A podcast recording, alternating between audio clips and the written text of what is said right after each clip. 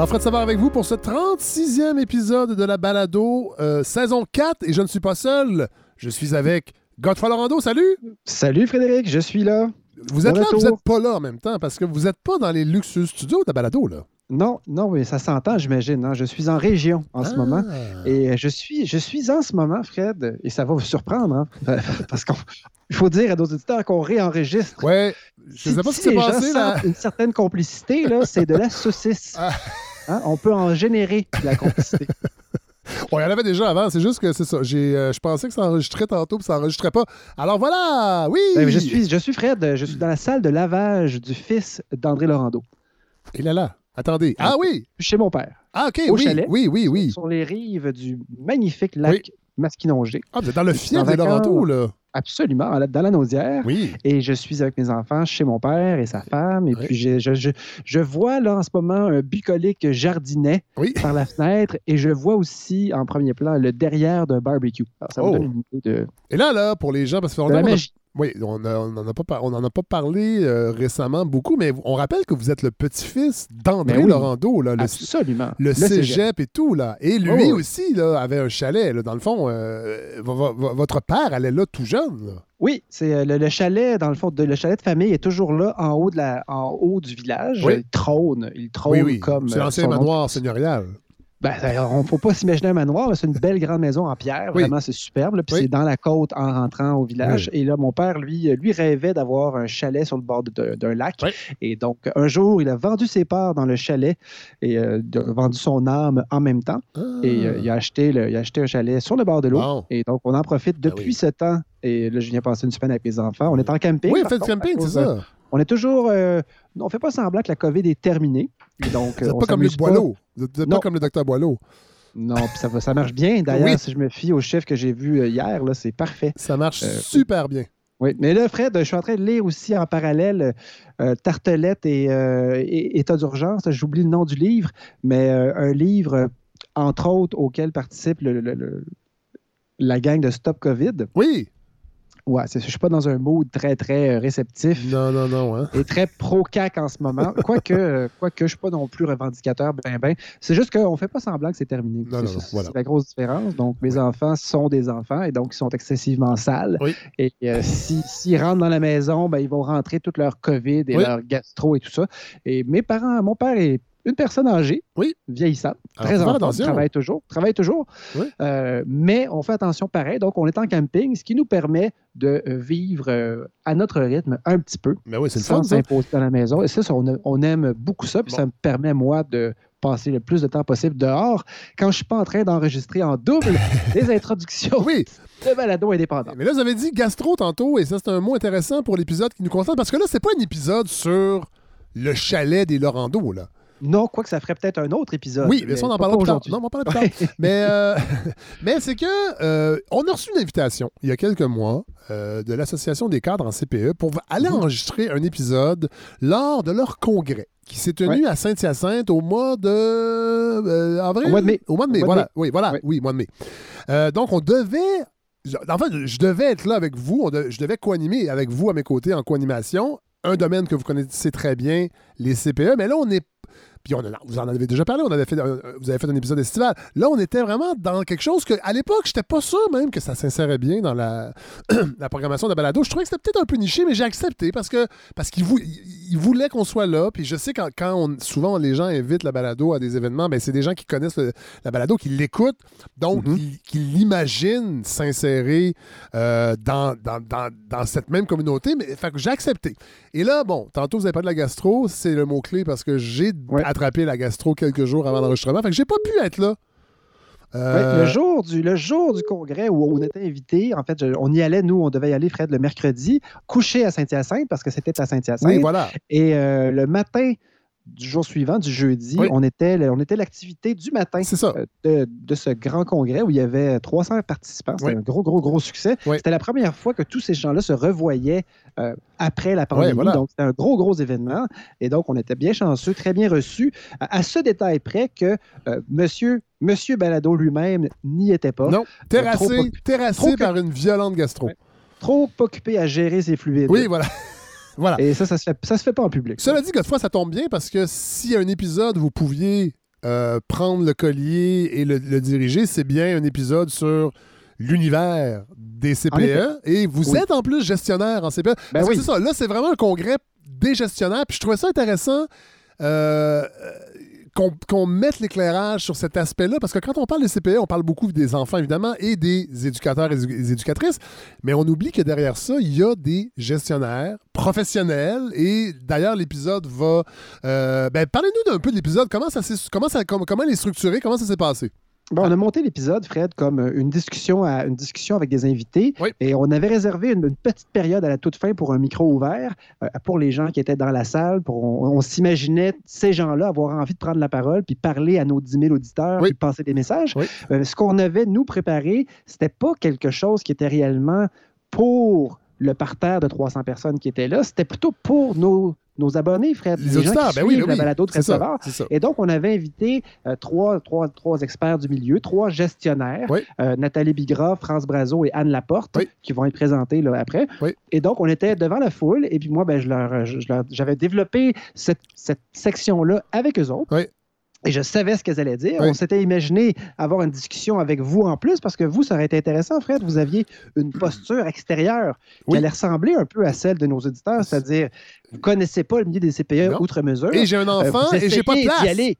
Mais non, c'est ça. Vous essayez d'y aller, puis ça fonctionne pas. Non! Euh, certains, ont, certains ont affirmé que tout cela n'était qu'un vaste plan pour euh, dépasser les autres sur la place 05. Oui. Et là, vous n'avez même pas été capable de, de mettre votre plan à exécution, non. terrassé par cette gastro. Oui. Mais bref, on avait trois personnes Oui. qui étaient là pour nous faire un portrait. La première, c'est Nat- Nathalie Bigra, qui était là pour nous faire une- un récapitulatif, si on veut, de l'historique des CPE depuis leur création et juste un peu avant, pour nous montrer à quel point les, le travail de gestionnaire de- en CPE avait vraiment radicalement évolué au fil des ans. On est, parlé d'une édu- on est passé d'une éducatrice un peu plus motivée que les autres qui apprenait sur le tas dans le bureau à des gestionnaires qui, qui gèrent des budgets de, de- de- de plus d'un million de Ouais, dollars. ouais. Des fois, c'est 2-3 millions.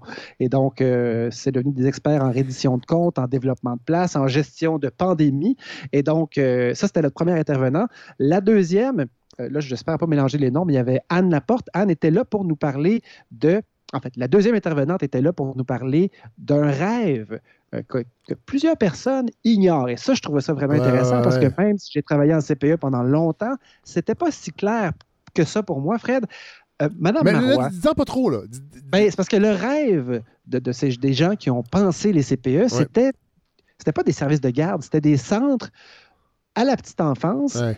Ouverts sur leur réseau, sur le, le- le réseau communautaire, donc Ouais. connectés avec les écoles, connectés avec euh, les centres de femmes, les CLSC. Ouais, ça rappelle un peu l'idée des CLSC aussi, parce que c'était pensé comme ça aussi. C'était pas juste un endroit où on ça. va se faire vacciner puis on va voir un médecin. Il y avait l'idée communautaire. Mais je veux pas trop en dire parce qu'il faut l'écouter, l'épisode. Sinon, les gens Ben vont voilà, faire. Ben il là, il l'a résumé.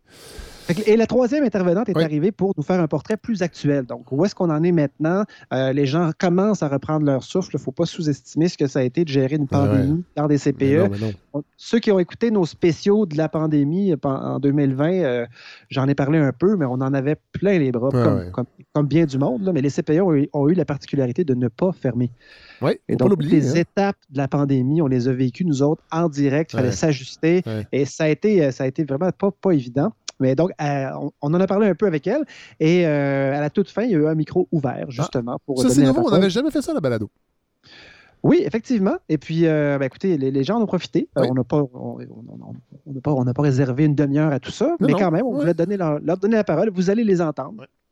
Et Ben ouais. donc, je pense que c'est des gens qui étaient bien contents, Fred, qu'on soit là. Ils auraient tellement, tellement apprécié que le véritable Fred Savard soit là, avec sa grande gueule, Oui. euh, parle pour les CPE. Je pense c'est ça qu'ils avaient envie de voir. Ouais, ouais, je sais. Euh, On va s'en bon, prendre. on On va s'en prendre. Bon, ben Ah. écoute, les gars, euh, on, on- on va aller écouter euh, cet épisode et euh, peut-être, on va, on, va voir, on va peut-être intervenir pendant, si jamais il y a des choses à rectifier. Euh, je vais voir. Oui. Va- on va aller écouter ça, puis on se retrouve plus tard. Parfait.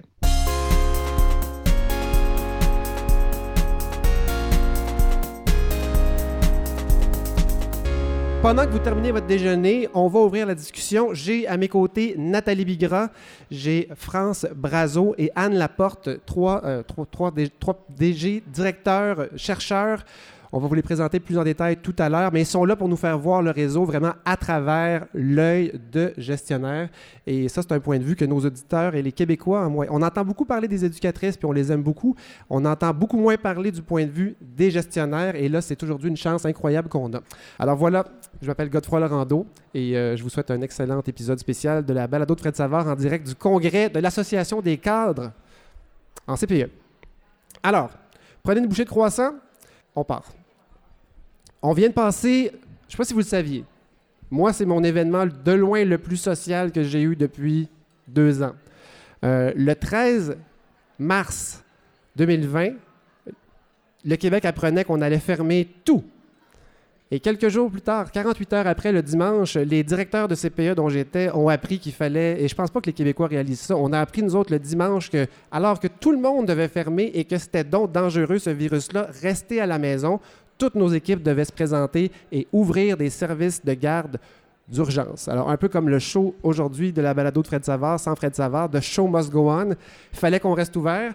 Et là, ce qui est arrivé, c'est qu'on est, on est devenu des CPE en service d'urgence on a dit non à notre clientèle habituelle. Il y a des gens qui ont perdu leur place en CPE momentanément, qui ont découvert que c'était quelque chose de garder des enfants à la maison euh, et d'essayer de travailler en même temps. L'anxiété est montée très haut pour bien des gens, y compris des gens qui travaillaient en CPE à ce moment-là. Et on a accueilli des gens qui étaient des familles qu'on connaissait absolument pas, qui étaient des gens travailleurs essentiels. Et là, ce qui est arrivé, c'est qu'à la fois le public québécois a compris en perdant leur service de garde à quel point on était essentiel pour le fonctionnement. Parce que s'il n'y a plus de service de garde, il n'y a plus d'infirmières, il n'y a plus de policiers, il n'y a plus de. Il y a plus a plus grand monde qui peut travailler.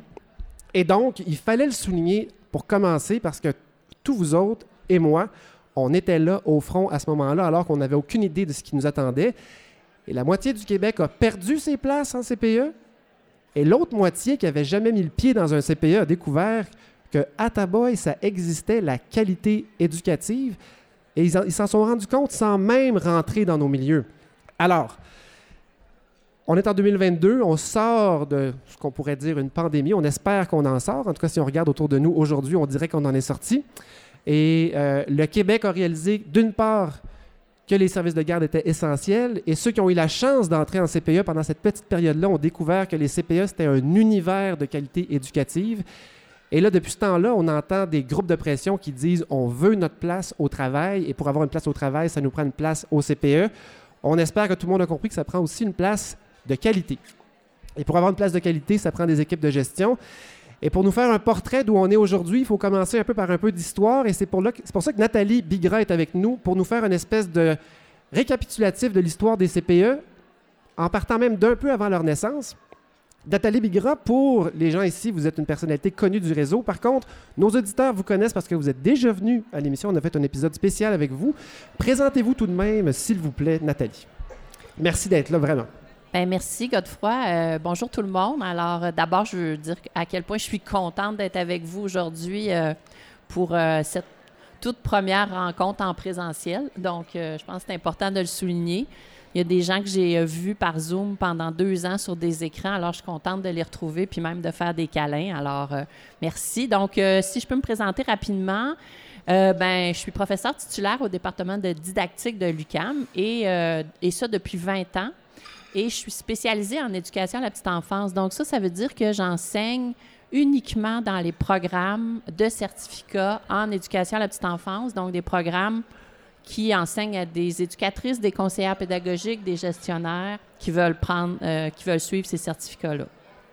Auparavant, j'ai été euh, pendant quelques années euh, enseignante en technique d'éducation à l'enfance au Cégep de Saint-Hyacinthe, moi aussi, Godefroy. Donc, moi aussi, c'est un petit retour dans, la, dans la belle ville de Saint-Hyacinthe. Et avant ça, ben, j'ai été éducatrice et j'ai été gestionnaire d'une garderie sans but lucratif subventionnée. Et c'est de ça que je vais vous parler un peu aujourd'hui. Donc, euh, on m'a demandé de faire un bref historique euh, en, trois parties, dans quatre parties en fait. pour la première partie, on m'a demandé de, de, raconter un peu comment ça se passait la vie quotidienne d'un gestionnaire ou d'une gestionnaire avant la création des CPE. Parce que dans mon cas, c'est là que j'étais gestionnaire. Je n'ai pas je n'étais plus dans le réseau au moment où les CPE ont été créés, mais c'est de ça que je vais pouvoir parler un petit peu plus de manière un peu plus personnelle. Donc, c'est sûr qu'aujourd'hui, ce dont on va parler, nous toutes, les, trois aussi, ça va être des expériences un peu impressionnistes. Là. On nous a demandé de, de rendre ça, euh, de rendre ça clair, mais aussi de rendre ça concret. Donc, alors, en, introduction, je dirais que euh, moi, dans les années 80, la période où j'ai été euh, gestionnaire, en fait, j'étais, j'étais d'abord éducatrice et ensuite directrice. La très grande majorité du personnel de gestion à cette époque-là était appelée des coordonnatrices. Puis je dirais la plupart étaient des anciennes éducatrices. Hein, donc, à cette époque-là, on se disait que la connaissance du travail avec les enfants était particulièrement importante pour devenir une bonne coordonnatrice. Et euh, on accordait beaucoup encore d'importance à ce que les gestionnaires, en tout cas les coordonnatrices, continuent à avoir des contacts avec les enfants, continuent à même aller animer des activités, animer des... Moi, je me souviens là, que j'étais un peu l'animatrice en chef là, à cette époque-là. Donc, euh, les, quand on avait un peu d'intérêt après, euh, après avoir été éducatrice quelques années, quand on avait un peu d'intérêt puis qu'on démontrait un petit peu de leadership, ben on posait notre candidature puis on était embauché pour devenir coordonnatrice. Il n'y avait pas tant de postes que ça non plus à l'époque. Euh, pour revenir un peu sur les tâches, hein, ce qu'on faisait à l'époque dans ce travail-là, ben comme la coordonnatrice était toute seule pour assumer tout le travail, ben, elle avait d'abord le, rôle de, travailler avec le conseil d'administration, coordonner l'équipe de travail, faire les horaires, euh, s'occuper de la pédagogie, gérer le budget. Euh, des fois, si on avait la chance d'avoir une installation avec assez de place, on avait les moyens d'engager un commis comptable à deux, trois jours semaine. Mais la plupart du temps, c'était nous qui faisions ça aussi. Euh, donc, on s'occupait euh, de, faire les achats. Moi, je me souviens à cette époque-là, si j'allais faire l'épicerie avec la cuisinière. Euh, on, s'occupait d'aller acheter les équipements, on s'occupait de, l'entretien du bâtiment, ménage, réparation, amélioration. Et évidemment, les budgets étaient très, très limités. Donc, c'était vraiment pas comme aujourd'hui. Moi, quand j'ai été embauchée en 88, mon salaire annuel était de 17 000 par année. Et trois ans plus tard, il était passé d'une augmentation fulgurante à 23 000 par année quand j'ai quitté en 91. Donc, à cette époque, on gérait beaucoup des déficits. Euh, moi, quand j'ai été embauchée, c'était pendant l'été. On manquait de liquidité pour payer les salaires des éducatrices, pour payer les vacances. Euh, j'étais régulièrement appelée par euh, la caisse parce qu'on manquait d'argent. C'était le bon temps. C'était le bon temps. Tout était compté. Et euh, c'est pour ça aussi qu'on faisait les achats avec les gens, parce qu'on surveillait toutes les dépenses. Euh, si on souhaitait faire un projet d'aménagement, moi, j'ai été, euh, été, directrice générale du CPE Lamibule, ici à Saint-Thomas-d'Aquin. Donc, on était. le, CPE avait, je pense, trois ans quand j'ai commencé à travailler. Là, je remplaçais la première directrice. Puis, on avait fait une demande d'emploi Canada là, pour pour embaucher des chômeurs pendant l'été pour construire les modules, les modules qui sont dans la cour. Donc, euh, on, était, euh, on était dans, un, dans une époque euh, où on devait croire à ce qu'on faisait, hein. on croyait en notre travail, mais la reconnaissance n'était vraiment pas là. Il y avait beaucoup d'épuisement professionnel. J'ai souvenir, moi, de cette époque-là où il y a eu beaucoup de congédiements assez sauvages des directions générales par les CA faut comprendre, euh, les, gens qui nous écoutent, Nathalie, je ne suis pas certain qu'ils ont réalisé que la direction générale d'un CPE a un employeur. Il y a quelqu'un au-dessus de la DG, euh, c'est le conseil d'administration qui est constitué de parents et qui a un pouvoir donc sur la gestion du CPE à travers ce que la DG va faire. Et donc, c'est une époque où les CA, peut-être moins bien informés, se permettaient des, des, actions unilatérales peu justifiées dans certains cas. Oui, puis euh, je, discutais avec une DG hier qui me racontait un peu euh, toute sa carrière, parce que je mène un projet sur l'histoire des, CPE, puis euh, elle me disait des petits Napoléons, on en a eu quelques-uns. Fait que, tu sais, quelqu'un, dans le fond, un président ou une présidente de CA qui, qui veut vraiment le pouvoir puis qui en abuse un peu, là, ça, ça c'est arrivé beaucoup. Donc, moi, dans mon cas, euh, à cette époque-là, j'ai pas vraiment souvenir que le personnel était particulièrement satisfait de ses conditions de travail. Au contraire. Et euh, ça arrivait souvent qu'on allait, on prenait l'autobus puis qu'on allait à Québec manifester, tout le monde ensemble. Les parents faisaient des corvées de peinture, d'aménagement. Euh, donc, c'était vraiment à l'époque, là, spaghetti, etc. Malgré tout, lorsque euh, la politique familiale est arrivée en 97, là, donc euh, autour de, au 31 mars 97, on avait 49% des places qui étaient en garderie sans but lucratif subventionné, qui est le nom des anciens des CPE, l'ancien nom des CPE. On avait 27% des places en milieu familial régi et on avait euh, 24% des places en garderie qui étaient euh, privées conventionnées ou pas conventionnées. Il y avait très peu de non conventionnés à l'époque, autour de 4000 sur, euh, sur euh, on 17 000. Donc, euh, c'est un peu ça jusqu'à la naissance des CPE. Ensuite, ben, pour la deuxième partie, euh, les transformations, on m'a demandé de, de- de dire un peu quelles sont les transformations immédiates qui ont été vécues par les gestionnaires lors de l'implantation des CPE, donc dès 96, fin 96, début 97. C'est l'époque où moi, je suis devenu éducateur. Donc, Ouais. je suis rentré dans les milieux, moi, en 96, à Saint-Henri, à Montréal, et je suis rentré sans avoir aucune formation. J'ai surveillé une sieste triple sans, avoir, sans savoir ce que j'étais en train de faire. Et donc, j'étais témoin d'une qualité relative à l'époque. Et j'ai vu, moi, le milieu, à partir de 96, se professionnaliser. Et c'est vraiment le point tournant dans mon cas. Je suis arrivé à ce moment-là, mais j'ai vu tellement de changements. C'est assez, assez fascinant. Oui, bien, je pense que le, le- plus grand changement du point de vue de la gestionnaire ou des gestionnaires, des, des gens qui s'occupaient de cette fonction-là à l'époque, les anciennes coordonnatrices, euh, le plus grand changement, ça a été vraiment l'obligation de développer un nouveau volet. Donc, si on était un CPE, on n'avait que de la garde en installation. Donc, on accueillait les enfants dans l'installation, dans la, la bâtisse. Mais il y avait aussi un, réseau de services de garde en milieu familiaux qui était regroupé sous l'égide des agences de garde en milieu familial. Et ces deux instances-là ont dû fusionner. Et c'est devenu les centres de la petite enfance qui regroupaient le, le volet familial, je vais l'appeler comme ça maintenant, et les CP, et les- le volet installation.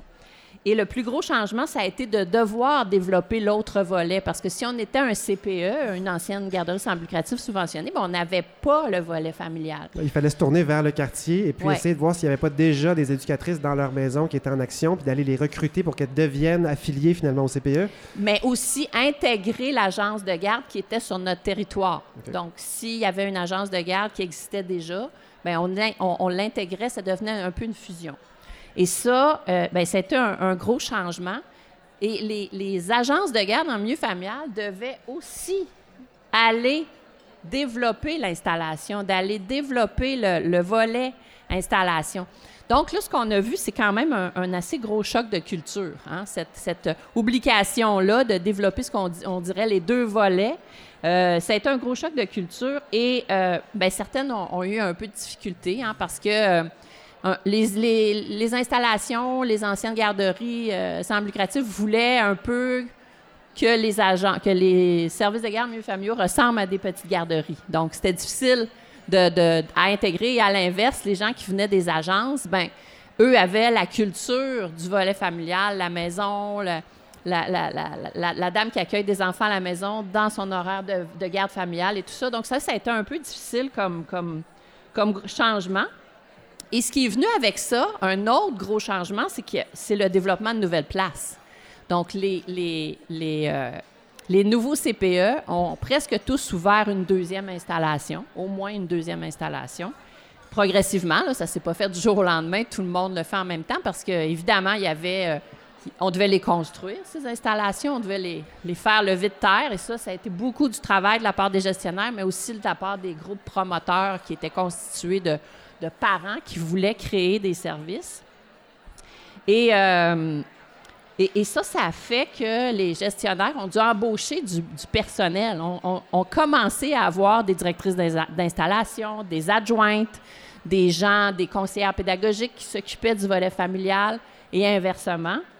Et donc, une perte de contact avec les enfants progressive. Moi, j'entendais beaucoup à cette époque-là les gens qui me disaient dois faire le deuil de mon contact avec les enfants, je dois faire le deuil de ma relation au quotidien avec les enfants, je les vois moins souvent. Et euh, évidemment, beaucoup de travail de gestion qui s'est organisé autour de ça. Euh, un autre aspect important, je pense, qu'on doit souligner, euh, c'est qu'il y avait quand même une certaine pénurie de main-d'œuvre à cette époque-là. ouvrir toutes ces installations-là à travers le Québec, puis sais, Pauline Marois avait dit on doit développer 200 000 places en quelques années. Bien, il y en avait, je vous l'ai compté tantôt, autour de. Bon, les chiffres sont pas clairs, là. Entre 58 000 et 74 000, puis dans d'autres données, j'ai vu 80 000. Donc, on, va dire. On voit l'ordre de grandeur quand même. On était bien sous les 100 000. Oui, oui, oui. Donc, il fallait développer autour de 120 000, 130 places en quelques années. Donc, ça, ça, voulait dire construire des bâtisses, mais ça voulait dire aussi recruter du personnel qualifié et il n'y en avait pas. tu l'as dit, euh, moi, je suis rentrée. Euh, à telle, à telle date, ben moi, c'est l'année où j'ai commencé au cégep de Saint-Hyacinthe. On a ouvert la technique d'éducation à l'enfance de jour. Et donc, il y a plein de techniques qui sont ouvertes partout à travers le Québec, dans les cégeps. Et on commençait à former du monde. Qui était le diplôme classique de l'éducatrice, donc c'est trois ans de cégep pour devenir éducatrice formée à ce moment-là. C'était une des façons de devenir éducatrice qualifiée, formée. Absolument. Puis, un, autre, un autre caractéristique qui s'est produit dans cette période-là, en tout cas, un autre changement important, c'est que là, les salaires ont commencé à s'accroître progressivement.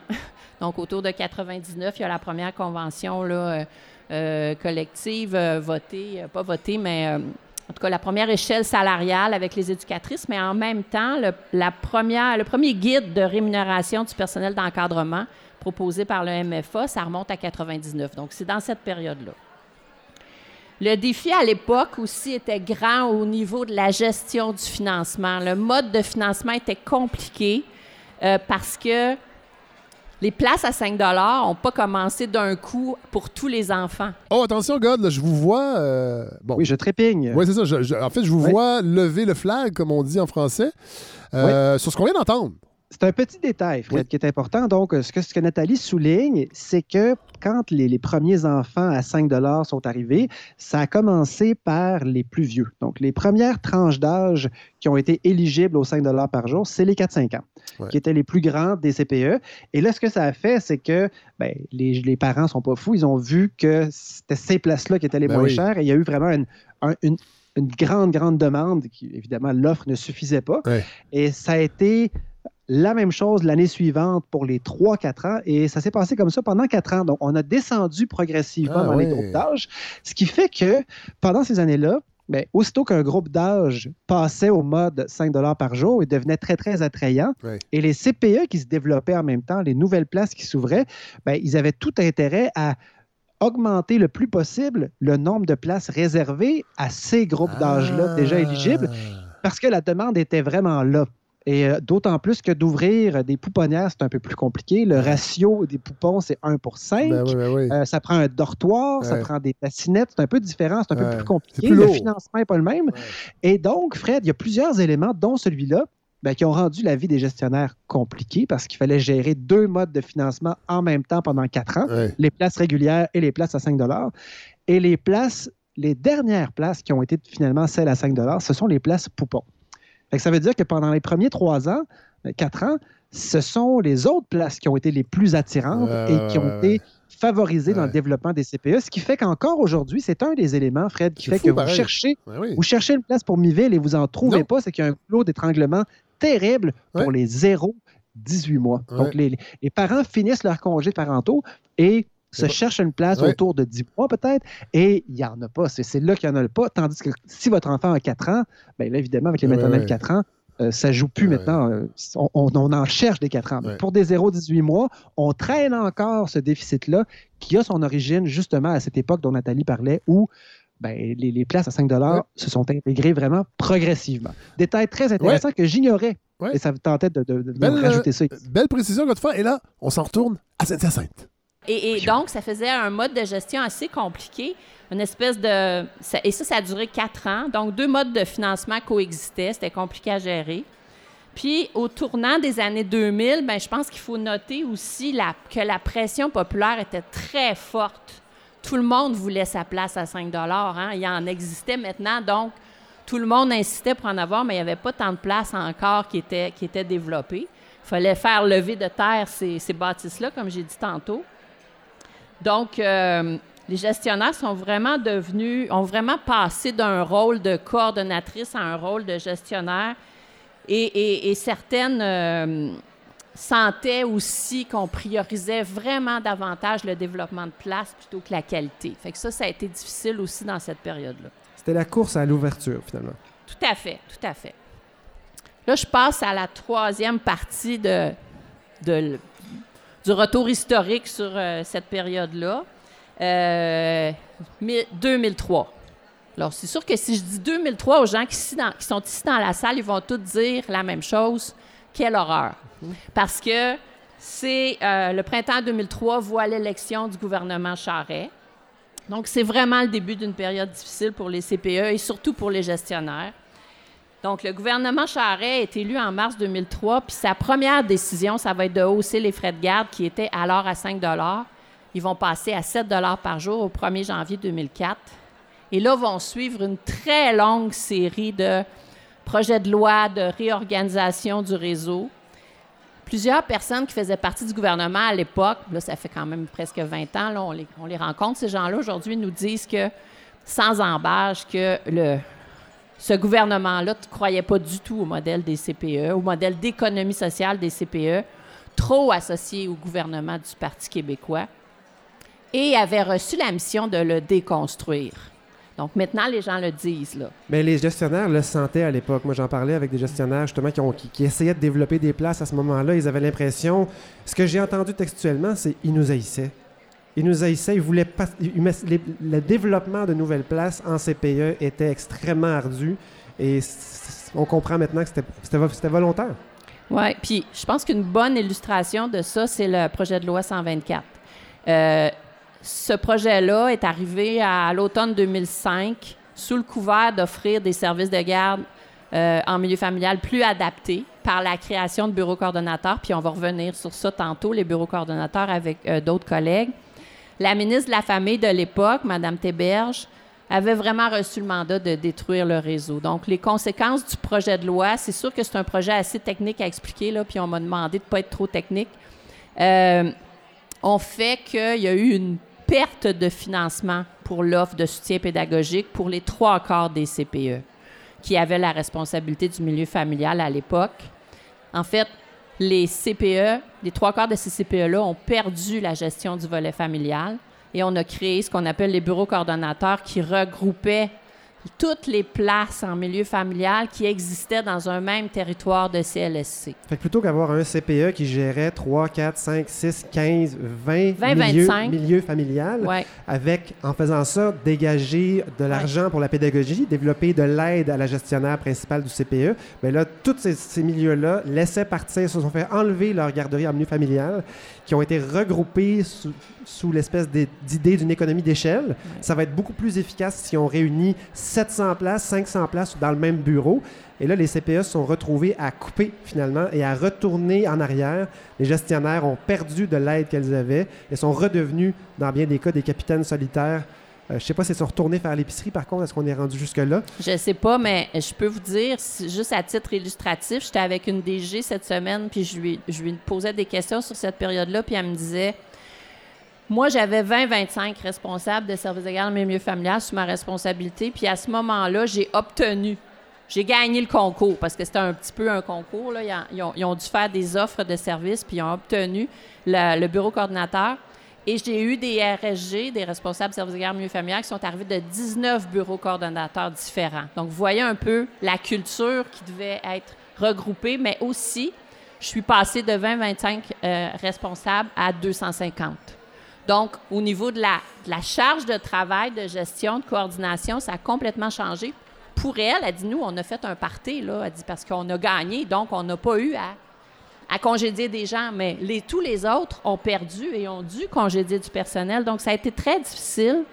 Euh, perte de financement pour l'offre de soutien pédagogique, ça, a été très dur pour les, pour les gens. Mais euh, dans cette période-là, il y a quand même eu des bonnes choses qui se sont passées. On m'a demandé d'en parler aussi, de parler du positif. Euh, il y a quand même eu le règlement de l'équité salariale qui a permis à l'époque que les salaires des gestionnaires qui avaient de la responsabilité de plusieurs installations, donc c'est en fonction du nombre d'enfants puis en fonction du nombre d'installations sous leur responsabilité que le salaire est plus élevé. Mon contact me dit que son salaire est passé de 42 000 par année à 84 000 par année. Donc, son salaire a doublé. Alors ça, ça a été quand même une bonne nouvelle, puis une certaine reconnaissance, je dirais, euh, de la part du gouvernement. La quatrième période, ben, c'est la, la période de 2009 à 2019 environ. Là, on m'a dit de me rendre aux portes de la pandémie. Je l'ai appelée la période des coupures, mais aussi la période de l'efficience. Donc, c'est vraiment une période caractérisée par des coupures régulières, mais ce qu'on m'a dit, c'est que, ce qu'on m'a dit, c'est que ces coupures-là étaient mal faites. Bon, moi, j'ai interrogé des collègues, hein, parce que dans cette période-là, je n'étais pas là euh, sur le terrain. Euh, ce qu'on me disait, c'est qu'il y avait des coupures, puis après ça, il y avait des montants prélevés, puis là, des enveloppes spéciales qui étaient offertes par des projets spéciaux. Fait que là, on pouvait faire des petits concours pour avoir un petit quelque chose, un petit quelque chose, mais ça, ça affectait la qualité parce que ces montants-là permettaient jamais d'embaucher du personnel permanent. Donc, c'était pas c'était pas quelque chose qui permettait d'améliorer la qualité. on pouvait aller acheter une désinfecteuse à jouets de 4000 dollars puis un batteur à œufs géant de 6000 dollars pour la cuisine, mais on pouvait pas embaucher une éducatrice de plus pour faire la fermeture, par exemple, puis éviter que les enfants soient tous mélangés en fin de journée. Ouais. Donc, on n'était pas du tout dans la qualité du service aux enfants, on était dans des gains parfois illusoires d'efficacité. Oui, un peu comme ce qu'on a vu dans le réseau de l'éducation où, à un moment donné, le gouvernement a fait acheter un des tableaux blancs dans toutes les classes, puis c'était pas ça que les gens avaient besoin. Donc, c'est un, peu, euh, un peu dans le même principe. Euh, donc, à cette époque-là, on observe encore vraiment beaucoup de coupures de postes à l'administration, des réductions des heures de responsable de l'alimentation en fonction du nombre d'enfants, beaucoup de mises à pied. Moi, ce qu'on m'a dit, c'est j'ai dû geler le salaire de mes éducatrices euh, dans cette période-là. Euh, les gestionnaires aussi euh, doivent beaucoup s'adapter aux règles financières qui évoluent tout le temps. Ça change régulièrement et ça, ça demande beaucoup de travail. Euh, et, doivent souvent faire des choix qui affectent la qualité. Par exemple, le fameux on doit couper dans, le budget de l'alimentation, mais ça affecte la qualité, ça. Donc, en, en, particulier, là, à partir de 2015, il y avait des règles budgétaires d'efficience de place qui impliquait d'atteindre un certain taux de fréquentation par jour, donc au moins 80% de présence des enfants. Puis ce que Godefroy disait tantôt, ben ça faisait qu'on était obligé de regrouper tous les enfants ensemble en fin de journée, qui n'étaient plus des mêmes groupes, puis à, l'accueil le matin. Et ça, c'est pas non plus favorable au niveau de la qualité parce que dans la qualité, ce qu'on nous dit, c'est que c'est important que les enfants aient une stabilité au niveau du personnel, rencontrent les mêmes personnes à tous les jours pour favoriser un attachement sécurisant. Donc, euh, évidemment, ça visait ce projet-là, s'assurer que le plus d'enfants possible aient accès à des places, mais ça a eu beaucoup d'effets pervers. Et euh, il y a eu des enfants temporaires, des enfants à temps partiel, des regroupements d'enfants euh, à divers moments de la journée. Donc, c'est des conséquences de ces choix budgétaires-là. Sans compter aussi toute la réorganisation du financement des frais de garde aux parents qui, entre 2015 et 2018, vont aussi changer plusieurs fois. Hein. Vous vous souvenez que le gouvernement euh, et le ministre Letao avaient, enlevé les, places à 7 pour que les gens paient des frais de garde en fonction de leurs revenus. Et là, c'est revenu encore. Donc, ces changements-là ont amené aussi beaucoup de reddition de comptes chez les gestionnaires. Donc, euh, le travail des gestionnaires est, devenu ça, hein? faire rendre des comptes, rendre des comptes, rendre des comptes. Donc, on était vraiment, on était rendu loin à ce moment-là de l'éducatrice devenue gestionnaire parce qu'elle avait un peu de leadership. On était vraiment rendu avec des, des gens qui, avaient, qui devaient avoir des compétences en gestion, notamment en, en, finance, finalement. tout à fait, tout à fait. Puis justement, ça m'amène à, à l'aspect positif de la chose là-dedans. Les gestionnaires sont quand même devenus un peu mieux reconnus et mieux rémunérés à cette époque-là. Il y a une entente qui est dite historique qui a été signée en 2008, où là, on offrait une rémunération plus conséquente aux responsabilités des fonctions occupées. Donc, ça pouvait aller euh, entre, euh, pour un, niveau 1, c'est-à-dire quelqu'un qui a juste une installation, euh, puis qui n'a pas d'expérience, ça pouvait gagner 52 000 à 94 000 selon l'expérience et le nombre d'installations, puis jusqu'à de 56 000 à 100 000. Donc, en 2014, les salaires ont quand même beaucoup augmenté.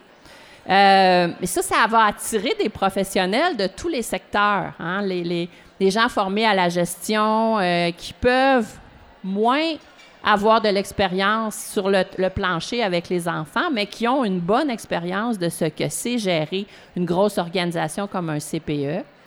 Donc, je pense que dans cette période-là, le profil des gestionnaires a beaucoup évolué. Euh, même s'il n'y a toujours pas de formation spécifique qui est exigée pour être gestionnaire, euh, elles sont allées beaucoup se former. Donc, elles ont fait de la formation continue. Et il y a beaucoup d'universités qui ont commencé à offrir des formations adaptées à leurs besoins. hein. Il y a beaucoup de gens ici qui ont des MBA en gestion des organisations, qui ont suivi ça dans cette période-là. Donc, on peut dire aussi que le réseau a beaucoup plus d'argent dans cette époque-là, alors ont besoin de gestionnaires pour gérer cet argent-là. Donc, les gestionnaires sont devenus vraiment des spécialistes de règles budgétaires, des moyens à prendre pour accroître les revenus. Euh, et elles ont de plus en plus les réelles fonctions administratives que l'on dit là, du travail de gestion, soit planifié, organisé, dirigé et contrôlé. Donc, je conclurai avec euh, en disant que, en fait, la jeune coordonna- coordonnatrice que j'étais euh, en 88, euh, euh, âgée entre 24 et 27 ans, qui gérait une garderie sans but lucratif subventionnée de 65 places, dont 10 poupons et une dizaine d'éducatrices avec pas de commis comptable et un budget autour de 300 000 n'a n- n'a pas du tout les compétences et l'expertise pour réaliser les tâches et les responsabilités d'une gestionnaire d'aujourd'hui. Donc, les gestionnaires d'aujourd'hui sont vraiment moins dans la gestion quotidienne de l'opérationnel et davantage dans la planification et la gestion évaluative. Plusieurs se sont formés au fil des années, ont appris sur le tas. Mais un grand nombre sont maintenant titulaires d'une formation universitaire en gestion, en plus de leur formation initiale en petite enfance. Donc, les chiffres, je pense, vont être présentés un petit peu plus tard par France ou Anne. Donc, le portrait a complètement changé, selon moi. Le portrait a changé pour ceux qui ont eu la, chance aussi de passer à travers. Moi, j'étais pas gestionnaire à l'époque, mais effectivement, on a vu le travail des éducatrices se professionnaliser. Mais ce qui n'a pas sauté aux yeux des parents qui fréquentaient, c'est que le travail dans le bureau aussi s'est professionnalisé. Et ben, le parterre qu'on a aujourd'hui, c'est des gestionnaires, des véritables gestionnaires euh, chevronnés qui ont traversé des époques puis qui ont permis au réseau de continuer à se développer et à maintenir la qualité dans des tempêtes qu'on pourrait qualifier parfois de catastrophiques et de libérales.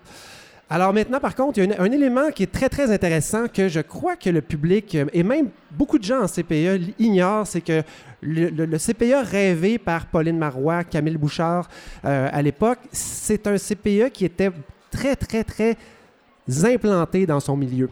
Donc, un milieu qui était relié au CLSC, relié au centre de pédia- pédiatrie sociale, relié au centre de femmes du quartier. Et finalement, ce qui est arrivé quand les, gestionnaires sont devenus des développeuses de place en accéléré, elles n'ont pas eu le temps de développer tous ces liens-là. Et donc, on regarde en arrière, puis on se rend compte que c'est, on a réussi à faire des milieux de garde de qualité, mais c'est des bulles parfois, qui sont des bulles dans leur quartier de qualité éducative, mais qui sont pas, en tout cas, qui n'ont pas des racines très profondes dans la communauté. Or, il existe des centres. Il y en a des centres qui ont développé ça, qui ont réussi. Et on a invité quelqu'un, Madame Anne La- Anne Laporte, qui est avec nous. Bonjour Anne. Bonjour. Parlez tout près du micro pour qu'on puisse bien vous entendre. Rebonjour. Voilà. Et donc, euh, ben, pouvez-vous vous présenter? Et donc, vous êtes vous à la barre d'un de ces milieux qui a réussi à s'intégrer à- et à devenir un pôle communautaire en plus d'être un service de garde de qualité pour les familles? Oui, effectivement. euh, en fait, on n'est pas les seuls. Je sais qu'il y a d'autres CPE qui ont fait des liens euh, serrés avec euh, la communauté. Dans notre cas, euh, ben, dans mon cas, en, fait, j'ai passé pas mal toutes les étapes dont Nathalie a parlé tantôt. Donc, en tant que gestionnaire, au niveau de la formation, au niveau de... C'était plus communautaire à l'époque que, maintenant. Mais je pense que tous les milieux qui ont réussi à tisser des liens dans leur communauté avec les différents services, il y a des points communs qui sont la persévérance, euh, faire notre place, on n'avait comme pas le choix, puis avoir des moyens, donc au niveau de la structure, au niveau des finances, euh, et surtout y croire profondément, comme euh, Nathalie a dit tantôt. Comment euh, nous s'est faite l'intégration dans notre communauté. En fait, c'est curieux parce que avant 97, on était re- reconnus comme des organismes communautaires. Et là notre mandat était de s'intégrer dans la communauté, mais ça aurait dû s'enchaîner, mais c'est pas ça qui s'est fait. Les garderies euh, la plupart, et c'était comme ça chez nous, puis dans la municipalité de Saint-Jean, on recevait une clientèle qui représentait, ne pré- représentait pas tous les milieux socio-économiques. Donc, c'était euh, des parents qui avaient euh, souvent une profession et qui avaient les moyens de se payer des services de garde parce que c'était peu ou pas subventionné. Et puis, c'était donc pas une clientèle diversifiée. Euh, ça rejoignait pas euh, les milieux défavorisés, les enfants qui avaient des défis particuliers. L'arrivée des places à 5 a, a créé euh, l'opportunité, en fait, d'accueillir ces familles-là, puis en même temps, un choc assez culturel avec la, la clientèle qu'on avait à cette époque-là, qui ont vu entrer dans les mêmes locaux que leurs enfants une clientèle différente qu'ils ne connaissaient pas. Alors, il y a eu vraiment un choc culturel, culturel, puis il y avait beaucoup de questions à se demander, euh, mais ces parents-là ne travaillent pas, qu'est-ce que leurs enfants font en service de garde? Euh, la clientèle, donc, qui avait des défis pa- particuliers ou des euh, moyens plus modestes, ont eu l'opportunité d'entrer dans, nos lieux. Et graduellement, il y a eu certains programmes ou certains incitatifs ministériels qui ont fait en sorte que ça a permis encore une meilleure intégration. Je parle ici des protocoles d'entente qu'on a pu signer avec euh, nos C3S. Euh, c'est des protocoles qui étaient issus d'un un protocole maître signé de les deux ministères euh, principaux, santé, services sociaux et de la famille. Il y avait un entente cadre et de là descendaient nos protocoles d'entente. Et ça, pour le, pour, pour le public général ne connaît certainement pas ce détail-là, ce que ça faisait, c'est que des installations, des CPE, garantissaient un certain nombre de places pour des références qui venaient du CLSC, Ouais. par exemple. Et donc, on avait toujours une place spéciale pour des familles qui avaient des grands besoins immédiats de mettre des enfants dans un service de garde de qualité. Et ça, ça c'était pas un grand nombre de places, mais ça faisait qu'on avait un minimum de... On allait chercher des gens dans la communauté qui en avaient vraiment besoin. Ils n'avaient pas besoin d'attendre une place. La place était là pour eux. On facilitait l'accès. C'est ça, ça favorisait effectivement l'accès aux services de garde. Euh, puis les protocoles d'entente étaient signés selon les besoins euh, qu'il qui, qu'il y avait dans certains CPE qui recevaient moins de clientèle que d'autres. Dans notre cas, nous, on a toujours, euh, en bon français, topé la, limite. On a toujours reçu un maximum autorisé.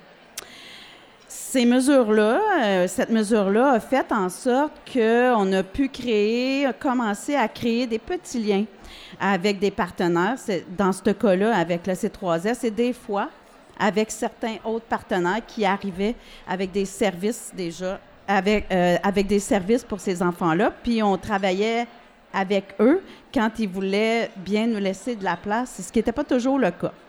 Alors, il a fallu, euh, il avait fallu vraiment euh, insister et puis faire notre place. Euh, mais, ces relations qui étaient des petits liens n'étaient pas tout le temps soutenues. Euh, les pensées ministérielles, puis surtout le financement, ne permettaient pas vraiment plus. Donc, ça venait, ce qui venait d'en haut, c'était pas très insistant pour euh, pousser ces, ces, échanges-là. Anne, finalement, la raison cruciale pour laquelle c'est si important qu'un milieu de garde s'implante dans son milieu, dans son quartier, tisse des liens avec les différents acteurs, c'est quelle est cette importance-là? À quoi ça sert finalement?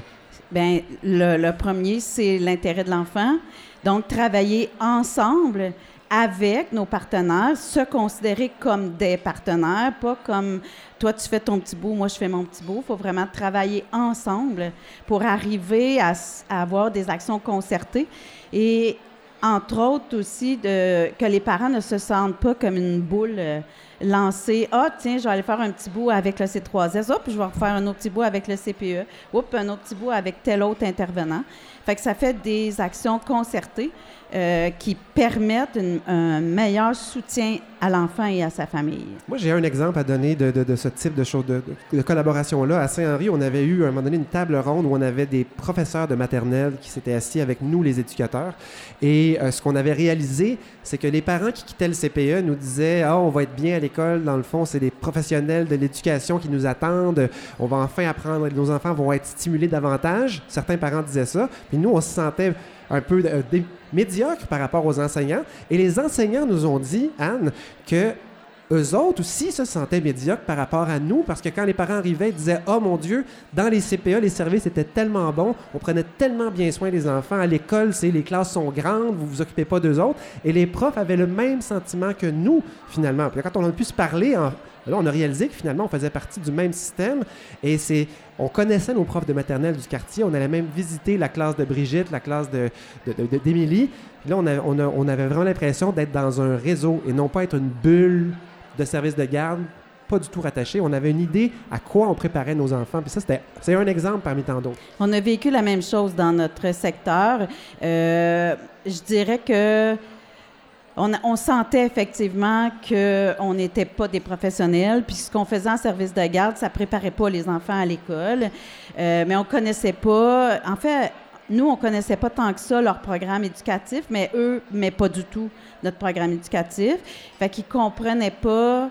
Euh, on se comprenait pas finalement. C'est ça, faut que tu retenir. Puis en étant sur des mêmes tables ensemble, ben, on, on a pu comprendre comment fonctionnait euh, l'autre.